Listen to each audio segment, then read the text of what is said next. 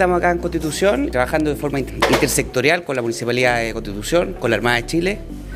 a objeto de identificar eh, posibles eh, del bien nacional de su público, que son las playas del río Maule en este caso. Importante dejar en claro que esto no es lo mismo que la toma VIP que conocimos hace años atrás. La toma VIP tenía en particular una propiedad fiscal involucrada. En, el, en el, lo hecho hoy día, donde se está ocurriendo el conflicto, que es en la Constitución,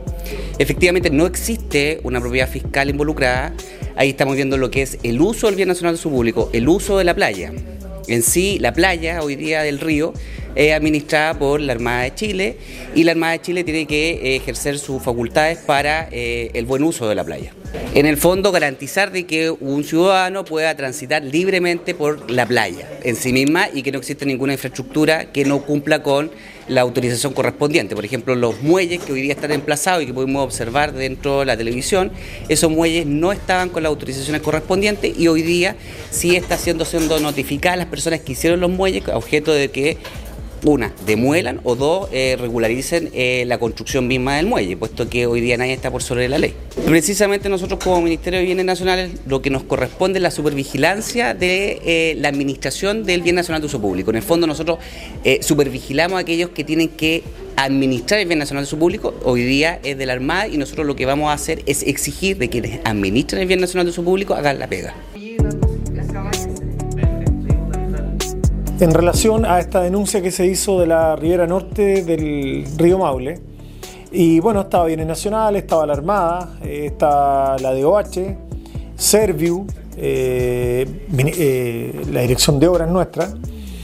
con objeto de poder definir con claridad cuáles son los pasos a seguir en, este procedimiento, en el entendido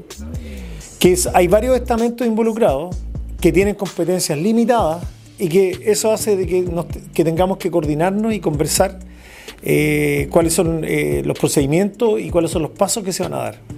Lo primero es que se va a considerar todo un levantamiento desde el río, desde el puente Silva Enrique hasta el sector del, mar. Eh, tanto la Armada va a hacer su levantamiento de fiscalización, que ya lo está haciendo, la Seremía de Bienes Nacionales por otro lado y la Dirección de Obras. Para la próxima reunión eh, tenemos convocados otros actores que no estuvieron acá hoy, eh, que va a ser el día 16 de enero a las 15 horas acá en el municipio, eh, donde vamos a convocar a la dirección de vialidad porque tenemos, queremos revisar cuál es la normativa que existe bajo el puente, que ahí tenemos una situación que tiene relación con la extracción de árido.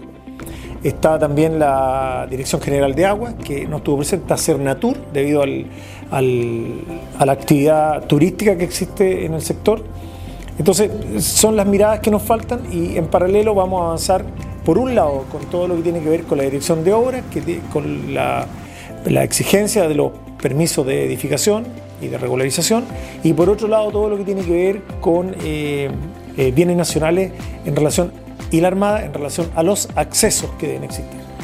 La Armada, por su parte, tiene que notificar también los 19 muelles eh, que tenemos en el borde río, en ambas riberas, y que no cuentan con,